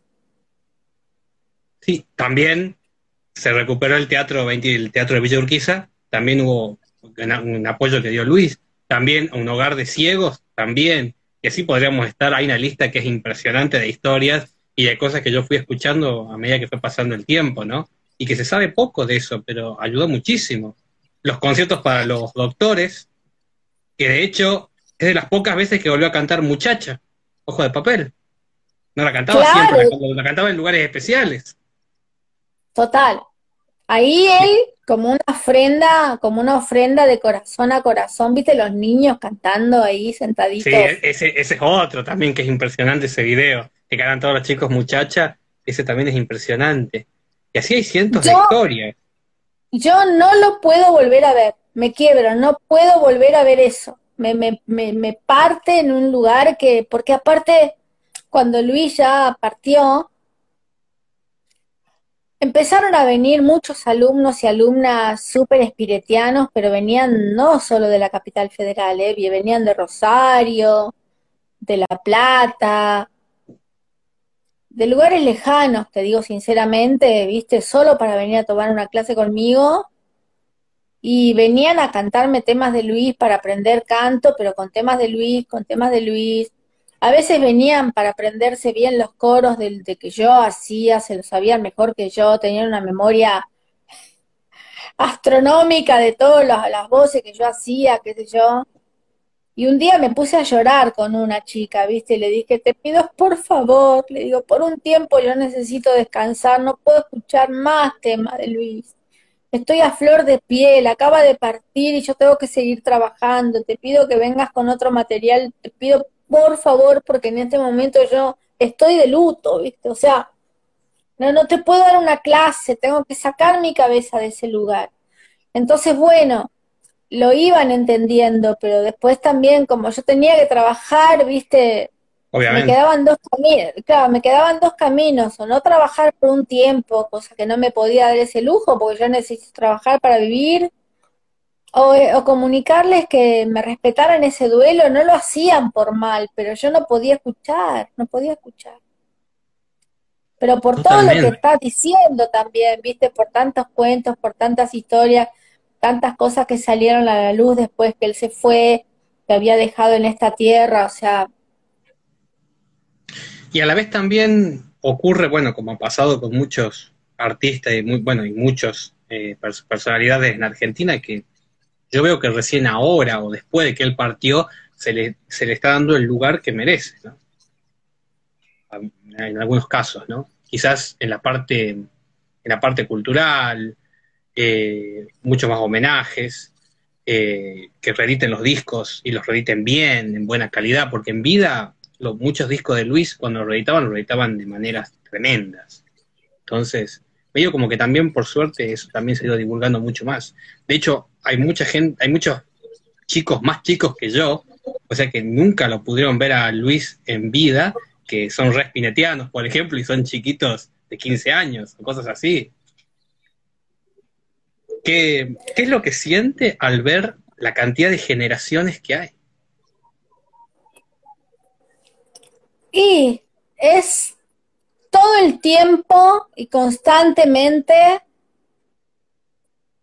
eh, darme cuenta que he sido parte por un tiempo de su universo y como parte de su universo así me consideran y me toman y soy la que recibe a quienes me cantan y quieren aprender canto con los temas de Luis desde el año 98 hasta ahora, calcular la cantidad de años que son, sin que, sin que ese hilo se corte. Siempre es así. Por lo tanto, Por lo tanto, eh, ya, ya sé que es mi pertenencia y que es mi misión y es mi servicio y es una causa que no puedo cortar porque, porque no se corta del otro lado, ¿entendés? Claro, a la vez para los que están escuchando, tienen que saber que Grace Coselli es una gran educadora realmente de futuras generaciones. O sea, tiene un alumno re chiquito, hasta tiene un alumno muy grande. O sea, tiene alumnos de todo un panteón de edades. O sea, eso sí realmente, o sea, hay que saber enseñar hay que saber cómo, cómo enseñar, o sea, desde un niño hasta Nito Mestre. O sea, hay que, hay que, hay que tener ese espíritu, ¿no? Desde niños hasta Nito Mestre, que es un niño. como un nivel, como, como una especie de niveladora. Niño, adulto, Nito Mestre. Nito Mestre está en la línea. Mira, mira, ma, mira, ma, tengo este tema, ma, parece que me dijera, sí. Y entonces, ¿cómo que lo dejamos para la próxima, ma? No, yo lo quiero saber ahora, ¿y cómo es? No, qué intriga que tengo, ma. No, no, porque esto, ¿y esto para No, pero escúchame, ¿cómo que mañana no podés? Si yo puedo. No, no, están los, los niños, los adultos y está Nito Mestre, que es un niño grande. El niño grande.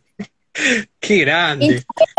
a todo nivel, pero es un, un genio, un sabio, un tipo que te parte la cabeza cuando habla de música y de lo que sabe lo que quiere exactamente. Él tiene cuarto año de medicina, fue casi médico, ¿entendés? No sabías. ¿Sabes a qué edad? Yo le pregunté a qué, a qué edad entró a la facultad a estudiar medicina y no cortó por cuatro años y medio. ¿A qué edad? A los 17. Wow. Wow. Él entró a la universidad a los 17. Y a los 22 casi cortó porque ya las giras y todo lo que era suite, todo lo que era todo, este, lo, bueno, fue, viste, finalmente. pero él, él es casi un médico, por eso, por eso él sabe cuidarse un montón y. Bueno, de hecho, la voz la tiene muy bien cuidada.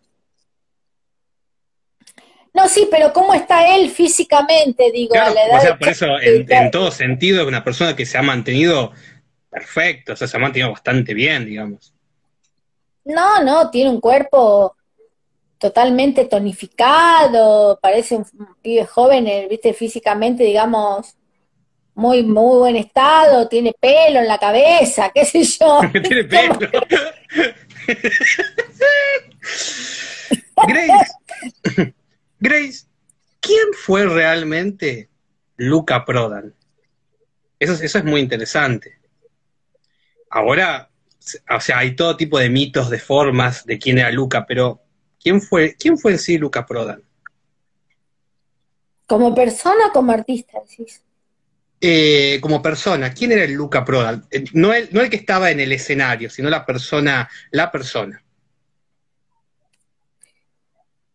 Bueno, es importante para poder responderte esta pregunta bajar unos cambios y hacer unos segundos de silencio porque es para hablar de alguien que pasó por este mundo eh, y llegó a la Argentina, siendo que él era un joven europeo, criado por una familia de, muy buena posición económica y que había estudiado de verdad en los mejores colegios de Escocia y todo, pero bueno, en un momento se hizo adicto a drogas muy pesadas y en ese infierno, en ese infierno que nadie más que quien lo vive lo puede conocer, yo no conozco ese infierno,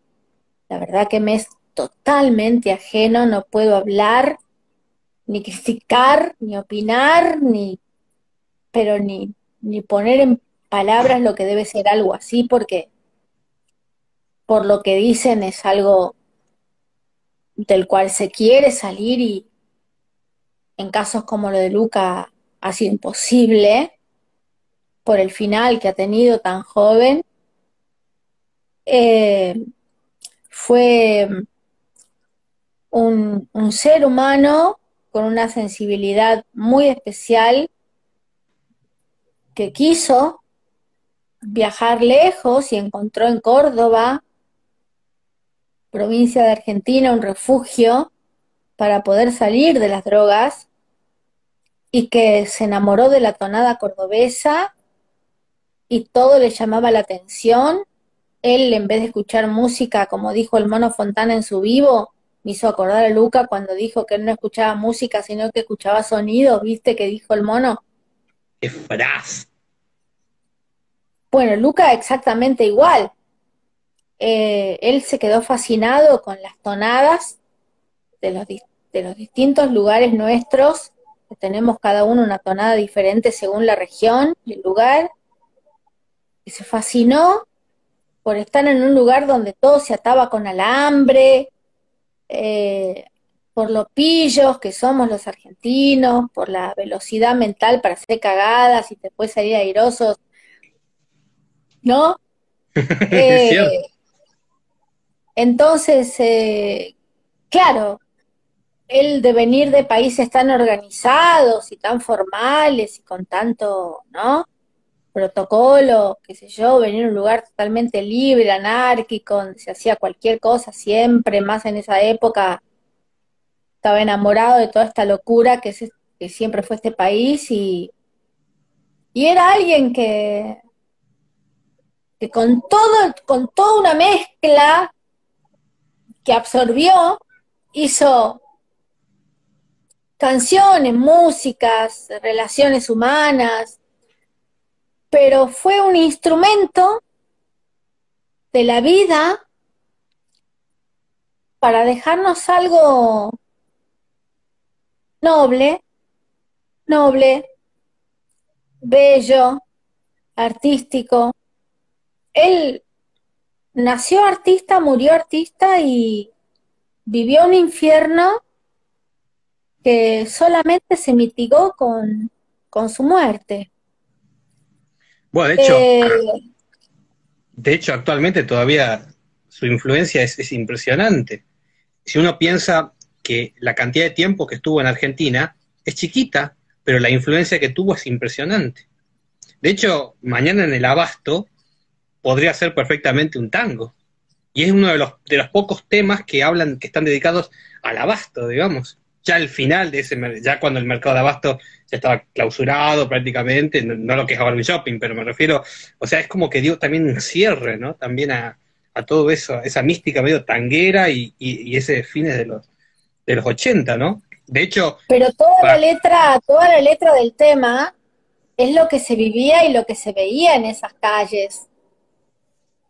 Claro, es un retrato, es un retrato de ese momento, eh, o sea, es impactante. Sí o sea, a mí me sorprende la, a mí me sorprende mucho la, la claridad lo que cuenta. O sea, te está diciendo tomates podridos. Entonces uno ya se imagina cómo estaba el lugar, el abandono del lugar, cómo habrán estado las calles, este, bueno, el subte mismo. O sea, es, es una imagen descomunal. O sea, hablando de imágenes otra vez, este, volvemos al tema de la luz que ilumina el zapato. Esto es lo mismo también. O sea, esa imagen que, que tira es descomunal uno se puede imaginar mil cosas con eso. Bueno, mira, hay una, ¿viste a Antonina Artaud? Sí. De hecho, por, por, por Espineta vi quién era Artaud. Cuando era chiquito, ¿no? Yo, leía, yo era chiquito, veía que Espineta decía Artaud. Tenía 10 años yo, a ver quién es, y me, me, explotaba la cabeza. Bueno, Artaud, en uno de sus libros dice, testimonialmente, yo vine para iluminar lo oscuro. Entonces, entonces, eh, como todos nosotros venimos de haber leído a, casi todos los, los, poetas malditos franceses y demás, también como Arthur Rimbaud, como Baudelaire, Edgar Allan Poe y demás, eh, era justamente la que era, ¿viste? ¿Viste cómo ahora se dice estábamos en una o estoy en una? Bueno, estábamos en esa, ¿no? Totalmente. Mostrar el tetrabric de la marca Recero, que existía en ese momento, el vino Recero venía en botella de vidrio y venía en tetrabric después. Era un vino de mala calidad. Buen dato, no, no, lo sabía. Claro, Recero, la botella de Recero era una marca de vino muy de mesa familiar, muy económico, que quien tomaba un vino y era pobre tomaba Recero, no tomaba, viste, Altos las Hormigas, que es un vino caro, ponerte de la bodega Altos las Hormigas, no, tomabas un Recero. Entonces, eh, todo el tiempo se iluminaba como el spot que yo te contaba de la bufanda, del zapato, ¿viste? Entonces, eran los tomates podridos, la botella de recero, la chica que le tenía miedo y él decía, no tengas miedo, no. Uf. se dispara así miles de imágenes. El subte mismo. Bueno, de hecho, algo muy importante para los que están viendo esto, si uno pone el tema heroína, una de las voces es suya. Para los que no sepan, ahí también está Grace. Sí, y también era una manera de iluminar lo oscuro, porque es en homenaje a su hermana que murió por sobredosis de heroína y él sentía mucha culpa porque él la había iniciado la hermana, ¿sabes? Eso no sabía. Sí, eso es algo que se llevó Luca con, con mucha remordimiento porque sabía que, eran muy chicos, ¿entendés? O sea, Dios lo perdonó, todo se, se perdonó. No es un adulto pedófilo, ¿viste? No es este, este hijo de mil puta que acaba de atropellar a un niño de cuatro años y lo mató, que era con la mamá ¿Sabés eso vos de ahora que sí, Sí, en Flores. Sí, no, ya, ya, lo han, ya, ya, ya lo identificaron ya.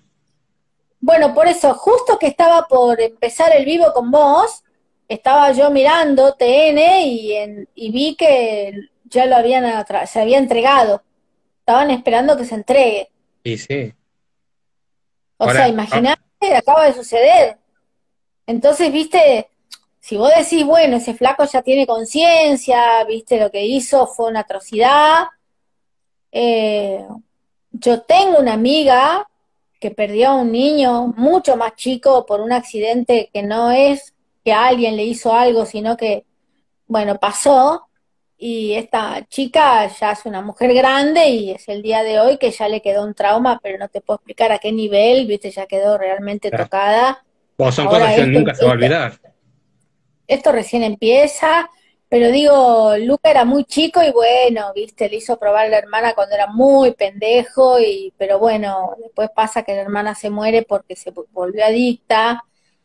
Yo te quiero decir con esto de que lo que tenemos al alcance de la mano, eh, si no tenemos la intuición y ese aviso que vas a aprender ahí o alguien, no sé quién, puede aprender en esta escuela del estudio de la intuición, eh, realmente te, te, avisa, viste, el todo que sería más conveniente que, que ni empieces, porque no tenemos idea en cada uno cómo va a actuar. Cómo, te cómo va a actuar, claro, viste. Entonces, bueno, hay muchos sobrevivientes de, todo, de todas esas drogas y otros que no.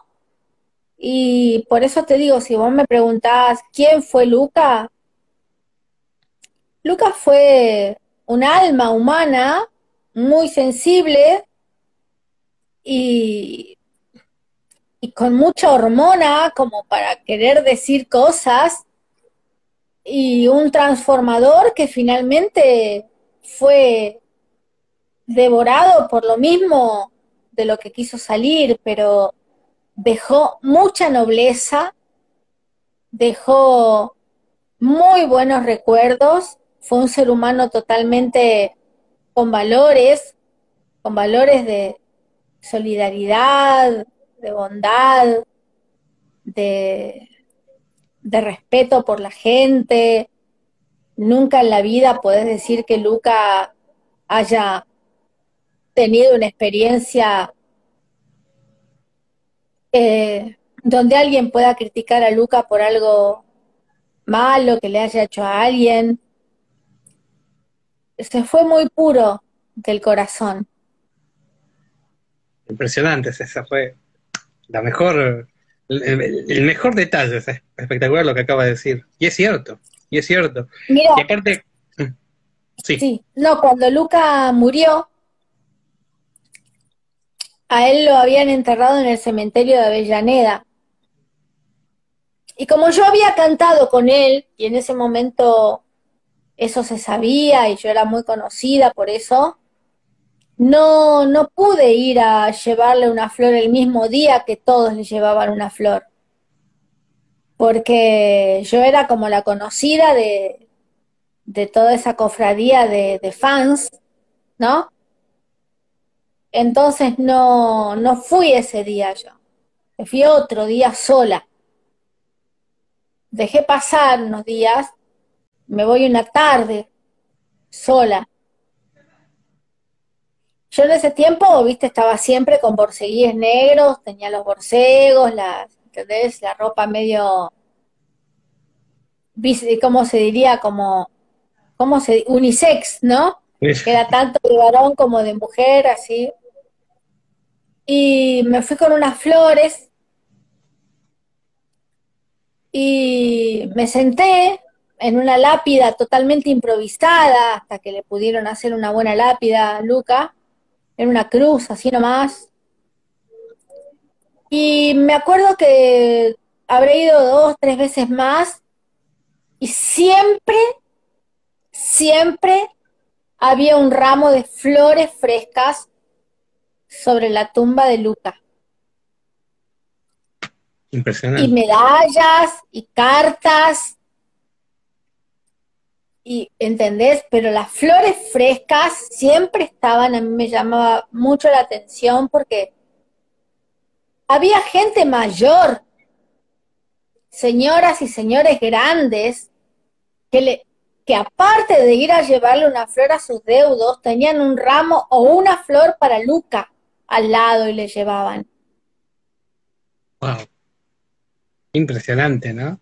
A mí me han abrazado y yo he abrazado señoras grandes, señores mayores, abuelos, ¿entendés? Porque la muerte de Luca fue impactante porque imagínate, sus nietos, sus hijos, estaban en esa movida de que Sumo y Luca y todo, entonces fue tan realmente conmovedor que la noticia de la muerte de él en ese tiempo, que señoras y señores mayores de edad le llevaban también una flor a Luca y siempre hubo en su tumba o en su espacio flores frescas y de todo. Cada vez había más cosas, era, estaba tapado de, cosas, de rosarios, eh, cartas, eh, viste, grafitis en banderas de todo tipo, frases. Sigue estando.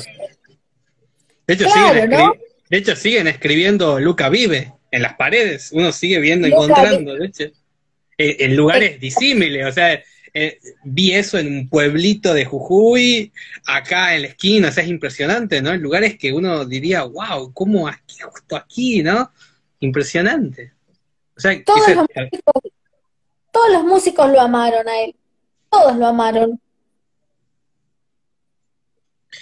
O sea, lo que marcó es impresionante. Bueno, y después todo lo que surgió, ¿no? Divididos, las pelotas, o sea, todo, bueno, las, las, locuras que hizo Petinato también. O sea, también fue, fue enraizando impresionantemente, ¿no? Claro, por eso yo te digo esto, ¿no? Que siempre siento que fui otra persona la que soy, hizo eso y no yo, porque te estoy hablando de esto y estuve en una canción y... Pero bueno, em, también, es, también es bueno, también es interesante que el tema heroína habla de, cuando yo era chico y yo escuchaba, yo no entendía por qué decían soltate el pelo con huelapón. De grande entendí que era una, publicidad de shampoo, por ejemplo. Esas, era una marca. Había una shampoo, claro, una marca de shampoo que se llamaba Huelapón, que tenía su publicidad que decía soltate el pelo, soltate el pelo con Huelapón, y él lo metió en el medio del tema y se siente en la canción como si fuese el pelo al viento de una, de una chica de pelo largo, ¿viste? Se siente, él, él pudo transmitir eso, ¿viste? Con su voz. Eh, eh, quedó, quedó impresionante, yo escuchaba eso y yo decía, o sea, no entendía que, pero aparte el video, que es el que está en, obras y esa luz y está el tipo así. O sea, todas esas imágenes me parecían descomunales. Me parecían imágenes que eran... O sea, yo escuchaba eso y la luz del ti, de, que lo iluminaba Luca y, todo ese ambiente. O sea, hay que tener en cuenta que yo tenía, cuando veía todos esos videos, ¿no? Con las primeras épocas de internet, ¿no? Este, yo veía eso y me explotaba la cabeza. O sea, siempre las imágenes, o las imágenes, no imágenes no imágenes directas, pero esas subimágenes que uno ve, siempre me parecieron este, totalmente este, descomunales. O sea, ya ese mismo gesto de que esté pelado, de que la luz lo esté enfocando, de que esté cantando en inglés y después en español, y después de vuelta al inglés, entonces era como algo, como, o sea, es una performance también misma en sí, aunque no tenga que serlo, pero también eso mismo es, ¿no? Claro, es de un pibe muy joven, ¿viste? Un pibe muy joven comandando una banda totalmente pesadísima a nivel sonido, mensaje, letra, coso, revolución, ¿entendés? En la Argentina, además, un italiano, ¿viste? Y a la vez el hecho, yo me acuerdo pariente cuando eh, entraba Genial, ¿no? Eso, eso en el video cuando entra Genial y tiene, bueno, que pusieron whisky en un vaso de agua mineral, por ejemplo, y él está como hablando, y después está el otro con un, con un acordeón. Esa imagen me, daba un impacto impresionante. Y él hablaba de la bandera. O sea, mientras que está tomando en, ese whisky, le van sirviendo y está el otro como un mozo, él, él dice, quiero mi bandera planchadita. Es una imagen impresionante. Es alusión a lo que pasó con Galtieri cuando nos llevó a todos a la guerra el whisky y la bandera, ¿viste? Claro, pero a la vez, eso visto ahora también es otra imagen también en la cabeza. O sea, no solamente en ese momento, sino que es como una imagen atemporal. Eso es, lo que, eso es lo que realmente también impacta. Que no es solamente una crónica de un momento como un diario, no, sino que a la vez depende de quién lo mire, depende qué épocas o de qué edades de la gente que lo ve, y siempre de generaciones nuevas, lo que está viendo es otra interpretación también muy potente. Total, ¿qué hora es? Son las 10 de la noche. Me tengo que ir, o sea, imagínate que no puedo seguir esta conversación. Fueron tres horas. Me están esperando para cenar en el departamento de al lado, no puedo más, voy a llegar tarde, perdón. Bueno, para los que se han quedado viendo, ya habrá próximas veces. Bueno. Se hace bien su cumpleaños, Grace. Así que bueno, gracias por todo, Grace. Gracias a los que se quedaron viendo y bueno, un abrazo enorme, Grace. Ya nos vemos mañana en Mirasolo, ¿no? Nos vemos mañana. Sí, mañana. Después en privado terminamos de hablar todo el cuento de lo que vamos a hacer. Total, tengo el teléfono a mano para seguir en privado. Dale. Perfecto. Un abrazo, Grace. Gracias a todos los que vieron el video. Alto cuelgo esto, ¿eh? No, se puede creer. Bueno. Valió, cada segundo. Muchas gracias. Quiero que sepan todos los que están de ese lado eh, que sos un tipo maravilloso, que todo el mundo te tiene que contratar para los diseños gráficos, para todo lo que tenga que ver con, con las artes visuales, digitales, para que te toques el saxo, en todas las bandas de este, de este país y de, países limítrofes, que sos inteligente, sos eh, más o menos, te diría que una especie de mago, de mago del amor al, al otro. Vos tenés en, tenés en cuenta al otro y sos un ser que también tiene cualidades especiales y que todo el mundo que te contrate sabe que lo que va a quedar impreso también va a ser una marca de nobleza y de calidad y de espiritualidad y de precisión y de todo lo que está bien. Así que para mí conocerte, no, conocerte fue en esta época de pandemia y de encierro y demás eh, algo de, la, de, de, las mejores situaciones este, a nivel de vínculos que me ha, me ha sucedido. Así que te quiero agradecer porque estés del otro lado apoyando cada cosa. Igualmente. Y voy a finalizar con una frase. muchas veces nos quedamos con también con el mañana es mejor de Luis, pero también hay otra frase que dijo Luis, que hace poco pude recuperar el audio, y es, siempre existe algo maravilloso que ignorábamos y que podemos descubrir. Así que bueno, ahí tienen para pensar. Un abrazo a todos y gracias Grace